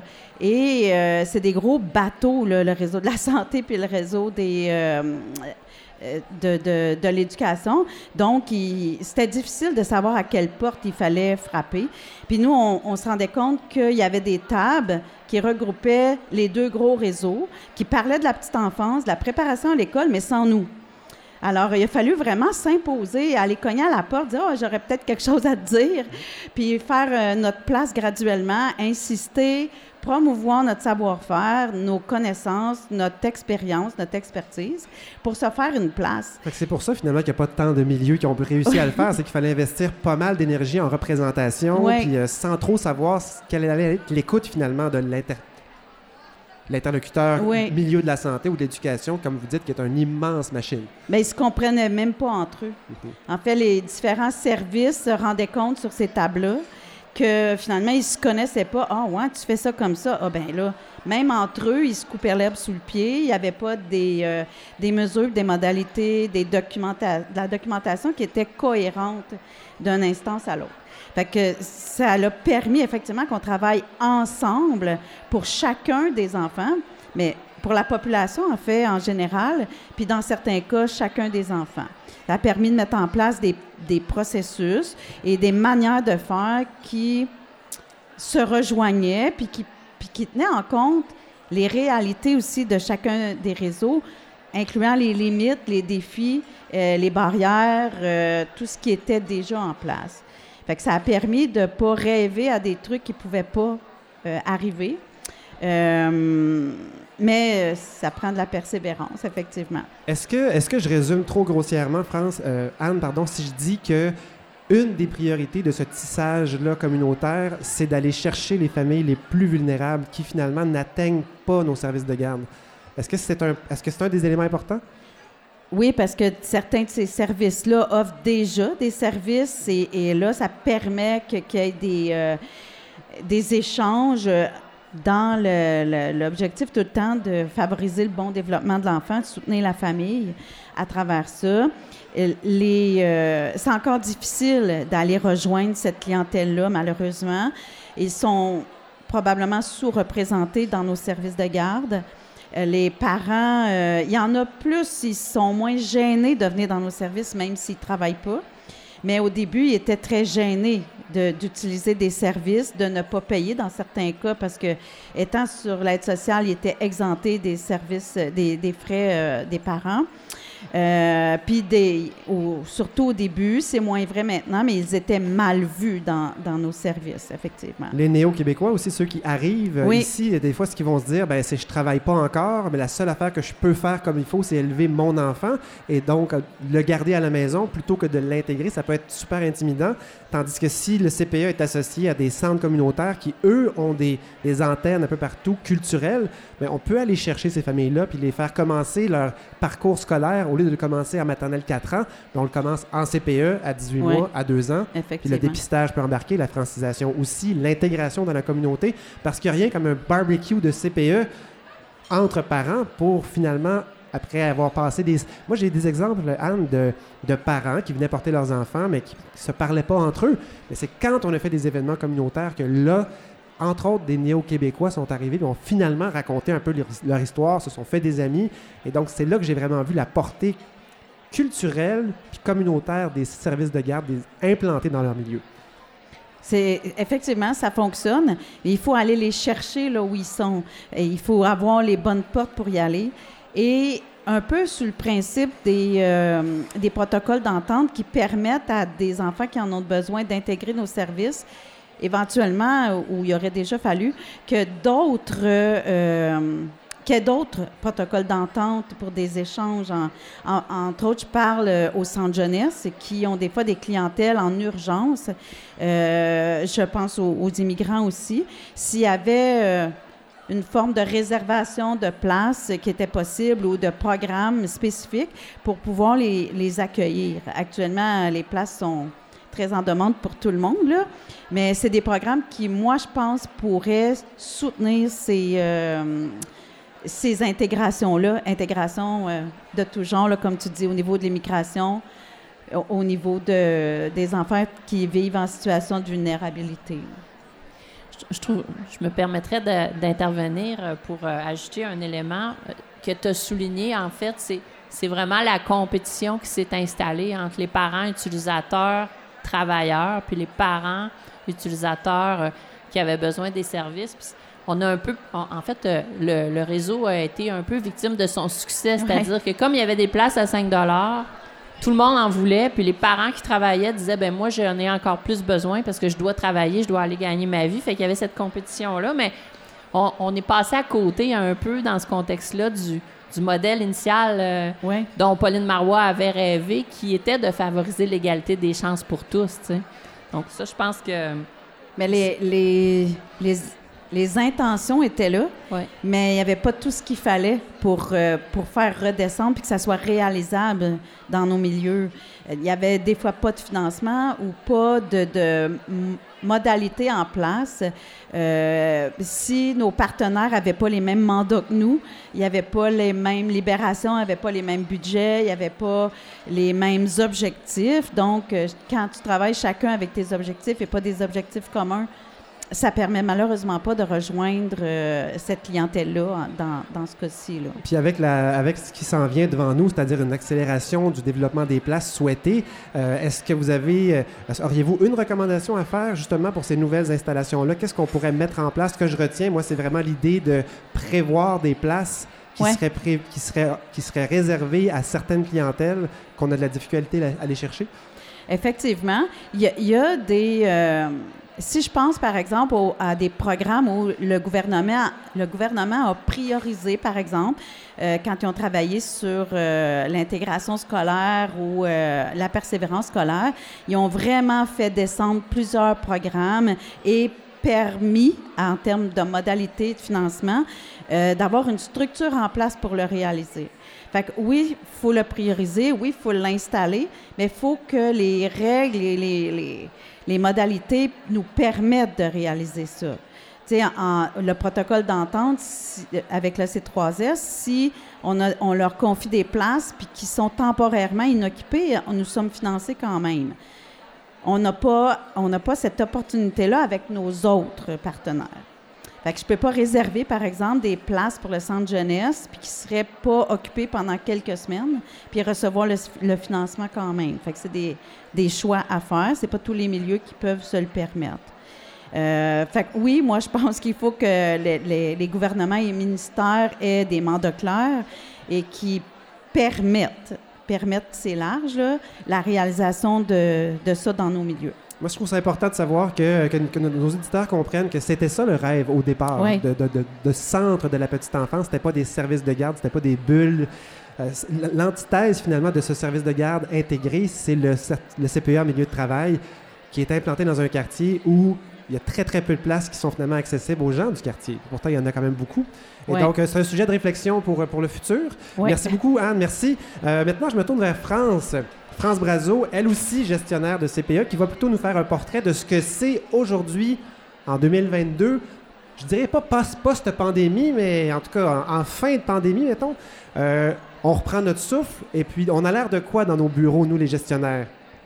France. France Brazo, je suis directrice générale du Centre de la petite enfance La Cachette, en milieu de travail, milieu privilégié, effectivement, avec euh, Milieu privilégié, oui, mais avec son lot d'enfants à défi et de familles à défi. C'est certain. Et c'est quand même surprenant. Euh, moi, je voulais commencer euh, en faisant un petit parallèle des CPE versus les services de garde privés. Les CPE, bien, on le sait tous, euh, on suit les enfants, on les accompagne dans leur développement. Euh, ça paraît tout simple versus le privé. C'est souvent une conversation que j'ai avec les parents lorsqu'ils viennent nous visiter. Ils nous demandent euh, ben, pourquoi je viendrai chez vous? Est-ce que vous avez euh, des cours de langue, de karaté? Euh, Est-ce qu'on va apprendre l'alphabet à écrire, euh, des cours de musique, de danse, etc. J'ai ah non, non, chez nous, euh, ça sera pas de l'amour quand vous allez dire ça à vos collègues un bon samedi après-midi à prendre votre petit verre de vin. Euh, vous allez les entendre dire qu'eux font ça, mais que votre enfant, vous, va apprendre à être un bon petit citoyen. Il va apprendre à se connaître, à détecter les autres, à avoir son estime de soi, à pouvoir se développer, euh, gérer ses émotions, apprendre à attendre, apprendre à faire des bonnes demandes. Puis, il va être prêt pour aller à l'école puis aller apprendre assis par la suite. Alors, euh, ça, c'est le, le portrait, nous, qu'on se fait euh, du milieu privé versus les C'est CP. c'est important parce que dans le fond, ce qu'on fait en CPE, c'est qu'on on n'est pas, on est peut-être moins stressé de rassurer nos parents par rapport à l'idée qu'ils ont de la préparation à l'école, alors que nous, ce qu'on fait, c'est qu'on se base sur un programme éducatif qui lui-même s'appuie sur de la recherche. Et comment on prépare des enfants à l'école, Ben, c'est en faisant tout ce que vous avez énuméré. Et donc, on n'a pas ce mandat de rassurer sans arrêt nos parents. Euh, on a confiance dans la qualité pédagogique qu'on propose. Exact. Puis pour faire du pouce sur ce qui était dit tout à l'heure, notre lien avec l'école est, là maintenant aujourd'hui. On leur envoie des documents, ils nous en envoient. C'est vraiment une continuité du développement de l'enfant. Euh, ça, ça a été fait, c'est là, c'est actif, puis euh, c'est réconfortant, puis on, je pense qu'on se sent plus euh, à part. On est vraiment là, euh, les, les enfants qui sortent des CPE ont une qualité. Oui, et moi, ce qu'on m'a dit dans les milieux de- de l'enfance scolaire, c'est que la marche était plus longue, plus haute entre la maternelle et la première année. Ils ont plus de difficultés de communication entre enseignants, entre la maternelle et la première année, que entre la maternelle et les CPE. On n'aurait jamais dit ça il y a 15-20 ans. C'est fou, Ouais. hein? Effectivement. Euh, Aujourd'hui, tout comme avant, la DGA relève du CA, comme on disait, c'est leur seul et unique employé. Euh, on a un rôle assez important d'information. Euh, eux, ils doivent être aussi euh, qualifiés dans le sens informés et ils ont accès à des formations pour pouvoir connaître leur rôle et responsabilités. Euh, on a des enjeux euh, pour préparer tous les dossiers. C'est à nous de les renseigner. Euh, c'est très différent des garderies privées qui, eux, ont quand même des petits comités de parents, mais je ne suis pas sûre que ce soit autant décisionnel. Qui on est aujourd'hui? Comme le disait Nathalie tout à l'heure, on est de plus en plus qualifiés. On est de plus en plus euh, si on n'est pas du milieu de la petite enfance, bon, on va avoir été formé en gestion, en ressources humaines, en pédagogie.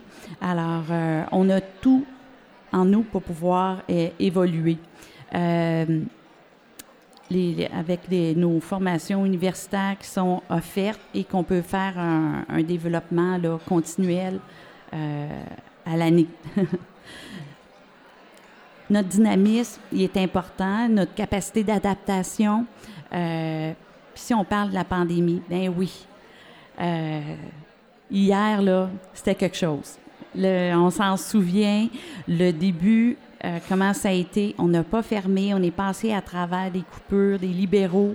On a... Je ne sais pas ce qui était pire, la pandémie ou les libéraux. Ça reste à, ça reste à voir. Les libéraux, c'était plus long.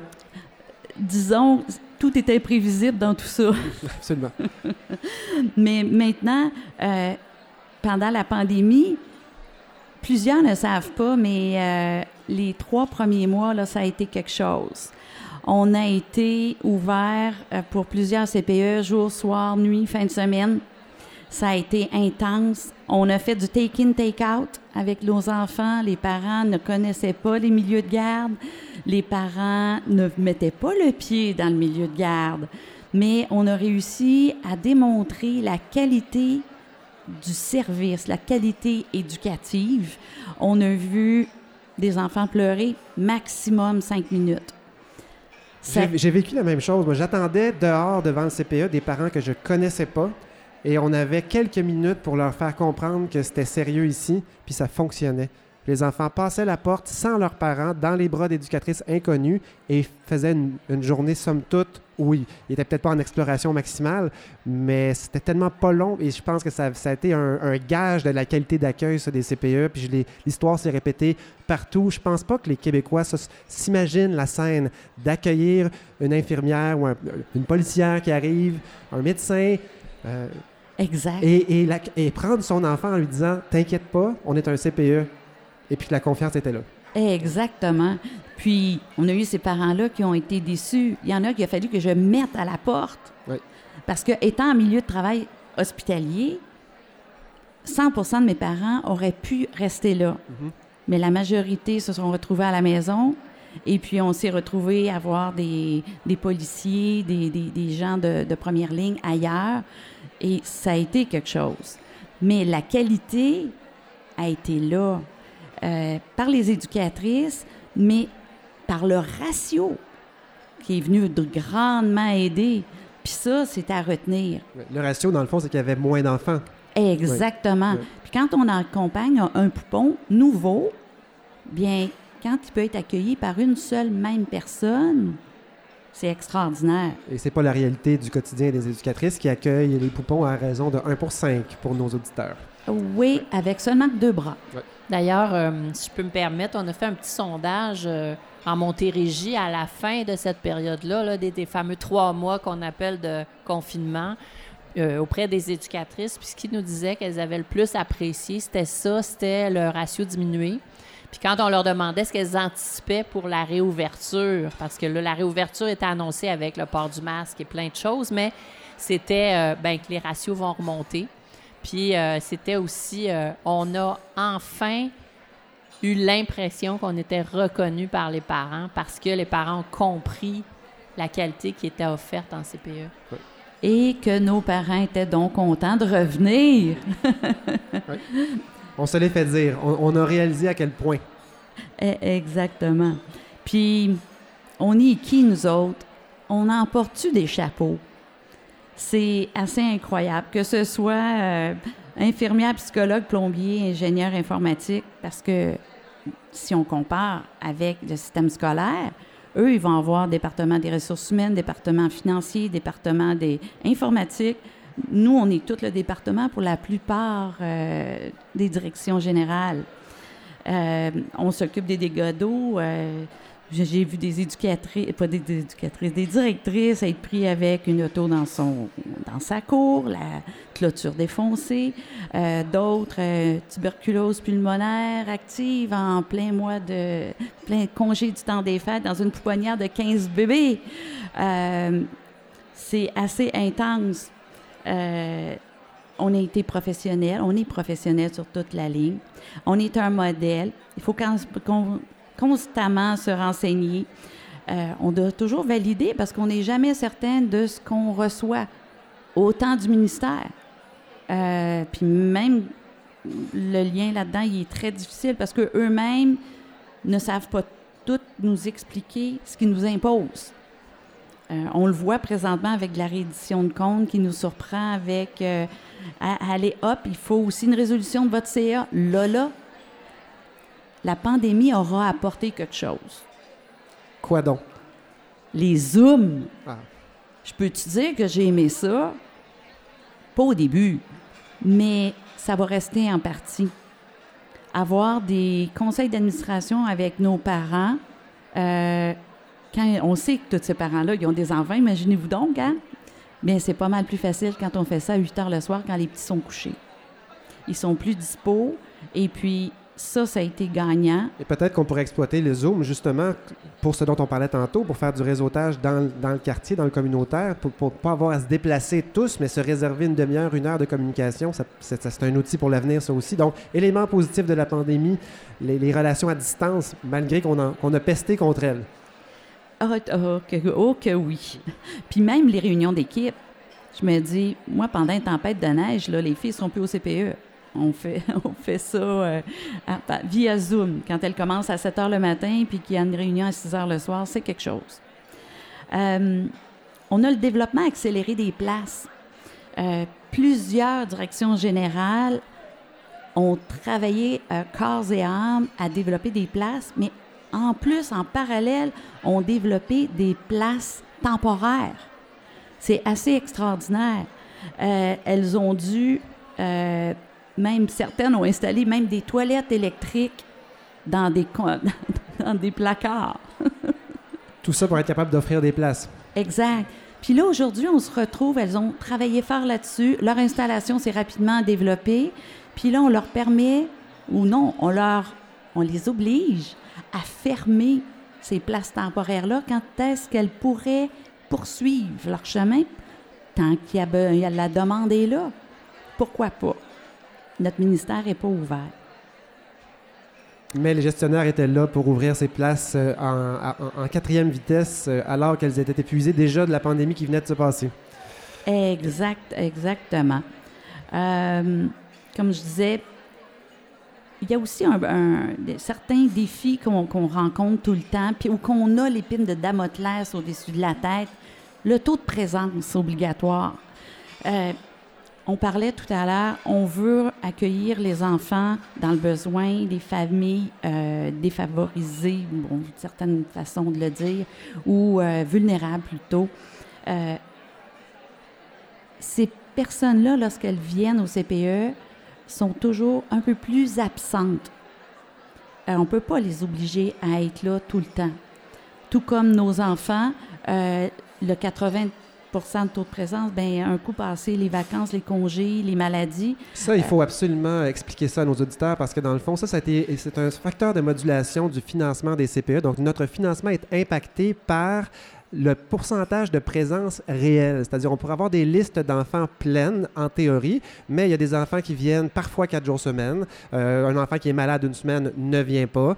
Euh, il se passe quelque chose dans la famille, l'enfant est moins bien, reste à la maison. On additionne à ça les vacances, les journées fériées, et il y a un facteur de, mode de calcul. Si on a plus d'enfants absents qu'un certain niveau, on est pénalisé. Or, en tenant compte des vacances normales de n'importe quelle famille, on est presque déjà à ce seuil-là. Et donc, n'importe quel CPE aura tendance à encourager ses parents à mais amène-le tous les jours, c'est très important, alors qu'un petit mardi pourrait rester à la maison, euh, profiter de sa famille, si ce n'est pas, c'est pas plus important que tout le reste, ça et conserver des places ouvertes pour des familles qui viennent pas souvent, mais quand elles viennent, mon Dieu, que c'est important.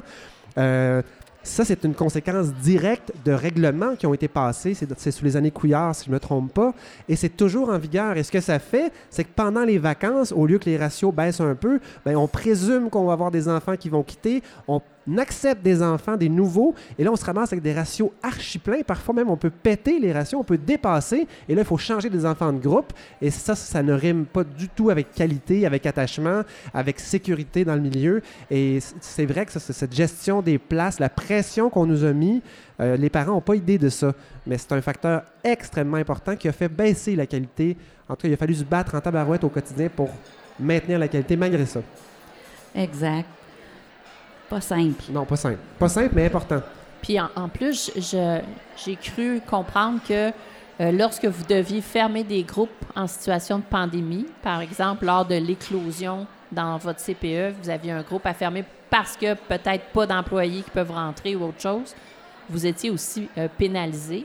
Vous deviez à chaque fois appeler au ministère pour leur dire je ferme un groupe et vous étiez pénalisé financièrement en plus. C'est ça, hein? Euh, moi, je ne l'ai pas vécu, mais oui. Il y a des journées, on avait le droit à un certain nombre de journées, là, et tout dépendant de la période à laquelle c'est arrivé. C'est différent là, dans- durant la pandémie. Ça a quand même évolué. Euh, puis c'est toujours une surprise à, à chaque fois. France, on a, on a beaucoup parlé des gestionnaires et là, bientôt, on va leur donner leur parole. Oui. Alors, si, tu- si vous voulez conclure, Euh, bien, moi, ce que je voulais dire, c'était qu'on était des personnes de qualité, euh, qu'on avait un rôle très important, qu'on était mobilisatrices, euh, qu'on accompagnait nos équipes, qu'on était des pros de la gestion du changement, euh, et puis que on était prêts à relever, que le gouvernement a besoin de nous dans les défis du futur, puis on est les professionnels pour y arriver. Parfait, merci beaucoup. Merci à tous les trois. Maintenant, ce que je vais faire, est-ce qu'on peut les applaudir, s'il vous plaît, pour ce, ce travail qu'elles ont fait? Merci beaucoup. Très, très important que le public puisse comprendre finalement ce que c'est que travailler en CPE. C'est pas juste magiquement des éducatrices qui s'occupent d'enfants. Elles sont excellentes, mais elles s'appuient sur une équipe de gestionnaires. J'ai un clip que j'ai envie de vous faire passer, euh, qu'on peut faire jouer à la console. C'est un montage de gestionnaires qui nous ont envoyé des messages, des gestionnaires qui venaient tous d'un milieu extérieur au réseau et qui sont devenus directrices de CPE, gestionnaires DA, mais en passant par d'autres chemins que simplement euh, arriver dans le réseau puis devenir gestionnaire. C'est un, un, une mosaïque, donc vous allez peut-être reconnaître des voix, vous ne pourrez pas comprendre des phrases complètes. Ce qui est important, c'est les mots-clés, d'où viennent ces gens-là. Alors, je vais essayer d'ouvrir le bon micro. Est-ce qu'on est capable de le partir? Je m'appelle Eve Raymond, je suis directrice adjointe en installation au CPE Le Grand Chapiteau de Grimby. Mon nom est Dominique Rioux, je suis directrice euh, du CPE des Petits Trésors de Boisbriand. Je m'appelle Josée Charrette, je suis directrice générale au CPE Rayon de Soleil depuis 2000. Mon nom est Marie-Claude Chouanière, je suis euh, directrice adjointe. directrice d'installation au CPE Les Petits Trésors de Mon nom est Marc-Pierre Bernier, je travaille au CPE Rayon de Soleil. je suis directeur au CPE Les Petits Cailloux, Les Trottineurs et la Colonne. Je venais du privé. J'ai été euh, directrice euh, dans un, magasin Labé euh, à Rosemère. Antérieurement à ça, j'avais travaillé. Mon cheminement avec un bac en biologie marine et des grands rêves d'explorer l'océan. Avant, j'étais contrôleur dans l'industrie agroalimentaire. Avant ça, j'étais intervenante en toxicomanie et en violence conjugale. Merci pour finalement me retrouver directrice des ventes dans une compagnie de cosmétiques. Enseignant suppléant d'éducation physique, coordonnateur des loisirs d'une municipalité et conseiller en recrutement chez ADECO. Alors, euh, c'est ça un peu mon parcours. J'ai une maîtrise en gestion au travers de tout ça. Et euh, finalement, j'ai euh, écrit un livre qui s'appelle Un coup de pied bien placé. J'ai été conférencière dans des grandes entreprises comme Desjardins, Bombardier. Et je suis allée travailler en résidence personnes âgées comme directrice pendant trois ans et demi. J'ai travaillé pendant dix ans euh, comme directrice générale euh, dans ce milieu médical privé très élitiste et hyper lucratif. Et euh, dans une démarche de bienveillance à l'enfance qui vraiment a fait sens pour moi depuis 2011 maintenant.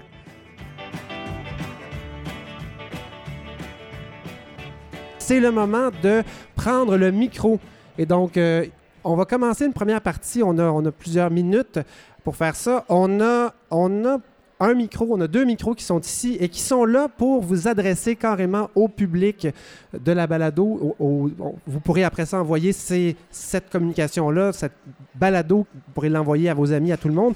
Quel message est-ce que vous avez envie d'envoyer d'une part aux Québécois, ensuite peut-être même à nos politiciens. On va commencer par ça, et puis ensuite, euh, je vous proposerai d'autres choses. Donc, les micros sont là, et l'intérêt est de s'en servir. Alors, vous pouvez vous avancer tout simplement et euh, nous faire signe quand vous serez prêt à parler. Faut que je parle fort? Bonjour, Marie-Josée Laforge, chez PSLS Souriant. Salut Nathalie. Écoutez, euh, moi, je suis euh, dans le réseau depuis 87. J'ai vu l'histoire comme Nathalie passer. Euh, je veux juste dire à quel point on est devenus des professionnels. On est là, on fait la différence, puis on n'est pas prêt de partir. On fait juste s'étendre, aller de l'avant, être là pour les jeunes enfants. Puis J'espère qu'un jour, on va être reconnu comme les services de garde éducatifs au même titre que les écoles. Merci beaucoup. Je pense que vous n'êtes pas la seule à avoir cette impression-là. C'est drôle parce que moi, quand j'ai été éducateur pendant des années, euh, Sandrine, j'ai vu que vous alliez vous lever. Alors allez-y, préparez-vous à parler. Je ne parlerai pas pendant trop longtemps. Mais j'étais éducateur, puis je m'étais fait dire Ah, tu vas voir, euh, les gens ne nous considèrent pas, puis on ne nous prend pas au sérieux. J'ai été éducateur pendant 22 ans. J'ai pas eu cette impression-là. Moi, je me suis senti professionnel de la petite enfance assez rapidement. Et puis, euh, j'ai l'impression que comme gestionnaire, ben, on, devrait on devrait arriver à la même chose. Il me semble que moi, les gens que je connais, les gestionnaires que je connais, c'est des professionnels, puis je le sens déjà, moi. Mais si on, a, si on ressent besoin de le dire, ça veut dire qu'on n'est pas encore convaincu. Bonjour. moi, je suis Sandrine euh, Beaufrère, directrice générale au CPE Les Amis de Promis, Côte-des-Neiges, à Montréal. Puis en fait, moi, ce que je voulais dire, c'est par rapport à la pandémie, j'ai trouvé que ça fait trois ans que je suis directrice générale et ce que la pandémie m'a apporté, c'est l'entraide dans le réseau. J'ai vu qu'on était vraiment des milieux soudés, qu'on pouvait compter les uns sur les autres, que peu importe qu'on se connaisse en tant que DG ou pas, euh, on arrivait à communiquer avec euh, les réseaux Facebook, avec euh, les courriels, les téléphones. Et pour moi, ça m'a beaucoup aidé. Pensez-vous que ça va rester? Oui. Oui, oui. Je pense que ça a fait la force du réseau euh, qu'on est maintenant. D'ailleurs, on le prouve avec le nombre qu'on est actuellement au Congrès. Et je pense, oui, qu'on est là pour rester. D'abord, on est tous sur notre X, donc c'est sûr ça va rester. Merci. Juste pour le mentionner, on a 300 invités. 300 invités ici au Congrès, c'est euh, c'est toute une réussite. Moi, la question que je me posais, c'était, euh, en fait, si- s'il y a d'autres personnes qui ont envie seulement de prendre la parole, allez-y. Euh, moi, je me pose la question, on est face à des grands défis, on a une pénurie de personnel qui est devant nous, on a une pénurie de gestionnaires aussi qui s'installe. Euh, il y a de plus en plus de CPE de places qui vont s'ouvrir, le problème ne va pas se régler. Pourtant, c'est un réseau qui a des as dans sa manche, c'est un réseau qui a des points forts, qui a des forces. J'aimerais vous entendre savoir quelles sont les forces que nous, on a en ce moment qui, qui sont des éléments qui vont nous permettre qui vont nous permettre de- de- de- de- d'aller vers l'avant, puis d'être positif, puis d'avoir une chance, d'avoir de croire dans ce qui s'en vient. Mais je- bonjour, Bonjour. Martine Desjardins, directrice générale du CPE Chaperon et Bottillon. Euh, je suis entrée en poste pendant la pandémie, alors je connais que la pandémie dans ma réalité. Je pense qu'on est un milieu très créatif. hein. À la base, quand on parle de l'historique, on fait appel davantage aux communautaires, euh, économie sociale. Donc, on est très créatif. On est un réseau qui veut beaucoup. Et je pense que au centre de tout ça est l'humanisme, la bienveillance. Et en créant un climat agréable pour travailler, ben oui, il y a la pénurie de main-d'œuvre, mais il y a aussi des gens qui veulent y rester. Puis je pense que c'est important de travailler sur ça, sur la rétention du personnel, de par l'offre qu'on a, qu'on on est en mesure d'offrir euh, aux travailleurs, travailleuses en petite enfance et aussi à nos gestionnaires. Donc, je pense que ça, c'est au cœur.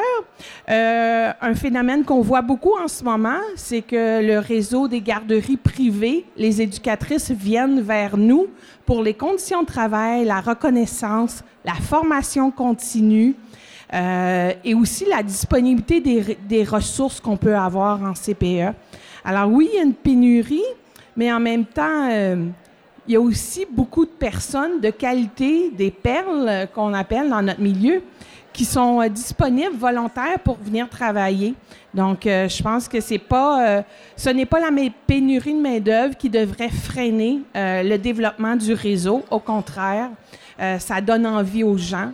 On est un réseau qui est aussi complémentaire. hein. En ce moment, depuis quelques années, il y a le programme Agirto qui a été mis sur pied. Et avec Agirto, je considère que les CPE, on devient des partenaires d'Agirto. Euh, moi, dans la, dans la région de Laval, là, il y a un beau partenariat et ça permet d'accueillir des enfants à défi. euh, d'accueillir les parents aussi, de les accompagner. Alors, euh, je pense que le réseau des CPE, on est reconnu, mais on travaille aussi chaque jour pour garder cette euh, reconnaissance-là. Merci beaucoup. Merci.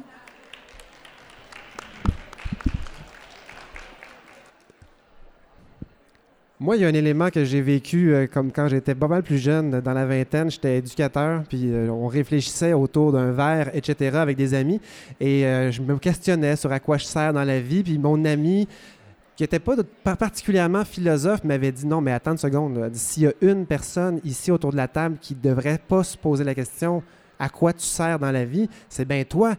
Tu contribues à préparer les enfants à l'école. Et ça, c'est, pour moi, c'est l'élément à l'école et à la vie. Et donc, pour, moi, c'est un des milieux où le travail a le plus de sens qu'on, puisse imaginer. Et c'est un travail aussi, au point de vue des éducatrices, surtout peut-être, mais qui offre beaucoup, beaucoup de liberté. euh, beaucoup de spontanéité dans le travail et après ça, ben, d'attirer des gestionnaires dans le milieu, c'est un peu l'extension de ça, c'est-à-dire on est là pour s'assurer qu'une équipe d'éducatrices travaille dans la bienveillance, dans la joie, dans le professionnalisme, en collaboration avec des parents. C'est tellement d'éléments positifs associés au travail que j'ai pas de misère à me demander, moi, à chaque jour, à quoi je sers? Est-ce que c'est absurde? Est-ce que je fais des trottoirs? Est-ce que je suis en train de défendre un- une cause valide? La réponse est oui. De mon côté, c'est un des éléments, je pense, qui peut toujours attirer des gens, d'autant plus que les conditions de travail on, semblent s'améliorer du côté des éducatrices. On se souhaite la même chose du côté des gestionnaires aussi. Alors, est-ce que quelqu'un aurait un mot de la fin? Parce que là, vous êtes encore là, il y a encore du monde. On va, on va, on va fermer le micro si jamais vous n'êtes pas là. Mais euh, quelque chose qu'on a envie de dire à notre public? Bon, bonjour, c'est Sandrine. On commence à la connaître. maintenant. Euh, non, pour le mot de la fin, là, moi, ce que je, voud- ce que je voudrais rajouter, c'est que ce qui fait notre fierté comme gestionnaire, c'est que malgré tous les défis qu'on a eus, c'est de voir le sourire des enfants, de voir que les familles sont heureuses quand elles déposent leurs enfants et de voir toute cette chaleur, cette harmonie qu'on on arrive à dégager tous ensemble avec les partenaires et toutes les personnes qui gravitent autour de notre milieu de travail. Donc, moi, je suis très fière de ça. Je pense que le, réseau doit être fier de ça, comme gestion. Absolument. Et euh, je vais vous- Oui, France? Moi, j'allais ajouter, tout le monde devrait espérer être en CPE parce que on est des professionnels. Puis, il y a surtout le fait que nous, là, on n'est pas là pour notre poche. On n'a pas, on peut pas travailler sur notre salaire. On peut pas, on n'économisera pas pour mettre ça dans nos poches. Donc, quand on est ensemble en réunion, on est tous en train de, penser à une chose. C'est qu'est-ce qu'on peut faire pour aider les- nos éducs, les parents, les enfants? C'est le trio. C'est le trio à travailler. On est là pour ça. Et à si c'est pas une des plus belles jobs au monde, je pense que c'est euh, tout à fait ça. J'ai vu quelqu'un s'approcher du micro. Allez-y, je suis pas certain que le micro est ouvert. Bonjour. Merci. En fait, mon nom, c'est Mélanie Gauthier, directrice générale du CPE Franquette la Grenouille, mais je suis aussi euh, membre du conseil d'administration de l'Association des cadres. Donc, j'aimerais remercier tout le monde aujourd'hui euh, de la participation au congrès, euh, qui est une belle lancée. En fait, être sur son X, une question de choix, on est directement dedans. Avec tout ce que vous venez de dire, avec tout ce qui s'est passé dans les dernières années, l'association est là pour rester et on en est fiers et on est fiers de notre réseau et de notre équipe de, de direction et de direction adjointe. Merci beaucoup. Au nom de la balado de Fred, Fred Savard, ben merci beaucoup de nous avoir invités. C'était un épisode fascinant, fantastique. Il manquait toujours bien Fred Savard lui-même. On s'en est sorti. On s'en est sorti. Merci de votre participation. Merci de votre écoute. Il y avait beaucoup, beaucoup de monde. Merci Nathalie Bigra d'avoir été avec nous, d'avoir accepté l'invitation. France Brazo également. Merci beaucoup. Anne Laporte, trois invités euh, qui ont permis, je pense, à notre auditoire de vraiment mieux comprendre ce que c'était qu'un CPE, mais vu de l'intérieur. Merci pour votre participation. C'était impossible de faire ça sans vous. Merci de votre attention à tous. Au nom de Fred, merci beaucoup d'avoir été là. Et puis, euh, faites circuler l'émission, parlez-en. Euh, plus ça va jouer, plus on pourra nous connaître davantage. Alors, merci tout le monde. Merci d'avoir été là.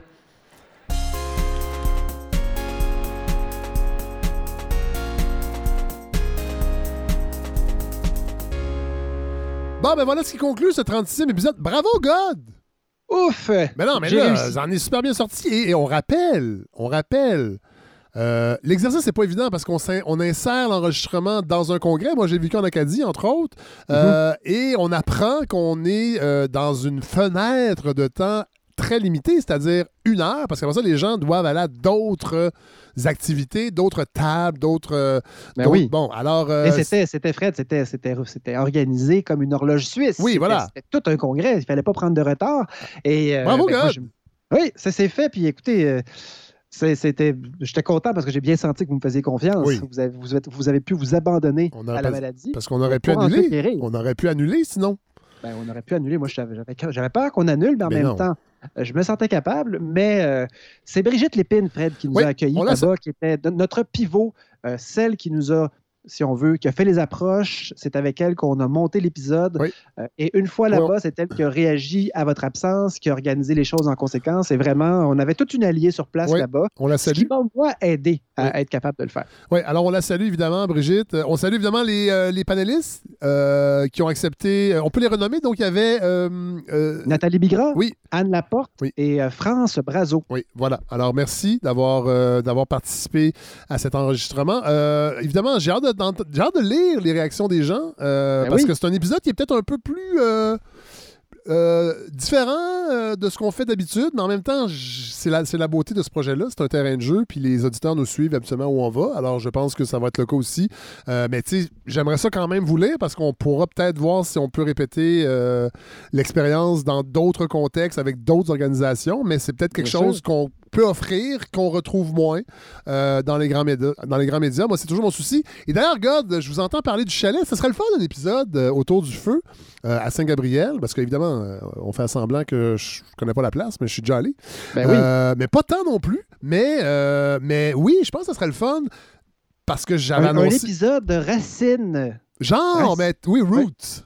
Très, très estival, euh, différent de ce qu'on fait d'habitude, parce que ça fait un petit bout qu'on vous a pas entendu aussi en chronique, ça devait se faire, mais finalement, euh, les plans ont changé, parce que moi, après ça, des fois, j'ai des confirmations d'entrevues, puis ça bouscule euh, le- le- Ben oui. le- le- la, chronologie des épisodes, tout ça, mais euh, aller faire un petit tour à Saint-Gabriel, une, une- une journée, puis euh, se faire Oui. un feu, puis enregistrer autour du feu, je pense que ça pourrait être bien le fun, Euh, puis ça nous permettrait de nous voir cet été. Absolument. Parce qu'on a Ben des oui, horaires à de fou. en plus. Oui. Des horaires de fou. Ben oui, Oui. tout à fait. Puis on a des enfants. Mais euh, oui, puis j'aimerais bien, j'aimerais bien pouvoir. On ne sait pas ce qui. C'est un peu comme euh, euh, l'é- l'émission dans un train avec. euh, Ah, mon Dieu, avec Lito Michaud. Hein, on ne sait jamais ce qui va arriver. C'est Quand vrai. on arrive dans un endroit spécial comme un, un bord de feu à la campagne, dans une maison centenaire euh, qui a le même nom qu'un cégep, C'est vrai. ben, qu'est-ce qui va arriver, Fred? Surtout- on, va, on va ouvrir le livre. Et, et vu que c'est sur le bord d'un lac, on pourrait, on pourrait juste, on, on- pourrait appeler ça, on prend toujours un ponton.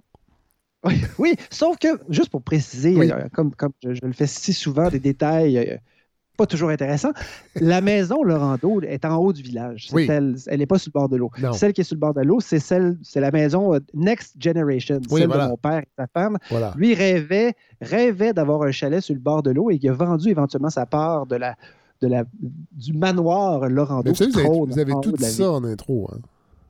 Non, c'est pas Moi je, vrai. moi, je pense que vous avez bu beaucoup d'alcool hier soir, puis vous êtes un peu Mais hangover. non, Fred, je ne bois plus d'alcool. Je suis votre exemple. Mais par contre, à force de réenregistrer la même chose deux fois, On sait plus ce qu'on dit. non, on ne sait plus.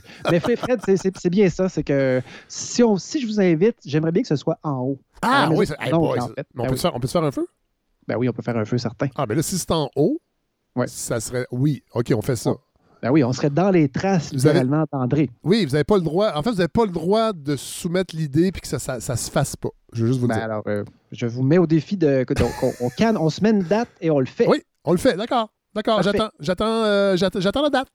Excellent. OK. Hey, merci. God. Bon, bonne fin de vacances avec que les je peux enfants. saluer nos famille. auditeurs, Fred? Je leur parle Ah, plus. ben oui, ben oui. Et euh, je sais pas que je les aime plus. Hein. Je pense à eux autres. Je leur prépare un quelque chose, euh, un- une prochaine chronique éventuellement sur l'énergie, Fred. J'ai bien hâte de vous en parler. C'est c'est- c'est à dérivé de notre discussion Oui. avec Pierre-Olivier Pinault sur l'hydrogène. Tout à fait. Et euh, le grand schéma de l'énergie, tout ce qui se dépense comme énergie au Québec, euh, énergie, on s'entend euh, pour chauffer, pour électrifier, pour donner du mouvement, et non pas l'énergie qu'on perd à, à- à À se refaire- dans un bouchon de circulation. Non, ou refaire des, des, des, des introductions de balado parce qu'on n'a pas pesé sur les, les Ça, mauvais mais ça, c'est des belles énergies. Oui. C'est pas la même chose. Mais oui, ils ont sorti euh, son groupe de, des HEC, la chaire des énergies, a sorti un bilan annuel, comme ils font toujours. Et là, je l'ai lu cette année et c'est vraiment passionnant. C'est ça que je vous réserve, Fred, en plus d'un épisode de discussion à racine. Ah avec oui, on fait ça, on fait ça. OK. Hey, c'est- c'est- tout ça est très alléchant, mais sur ce, Absolument. allez finir vos vacances avec, euh, avec, euh, avec les petits bambinos. Salutations toutes spéciales à nos éditeurs, Fred. Salut! Bye.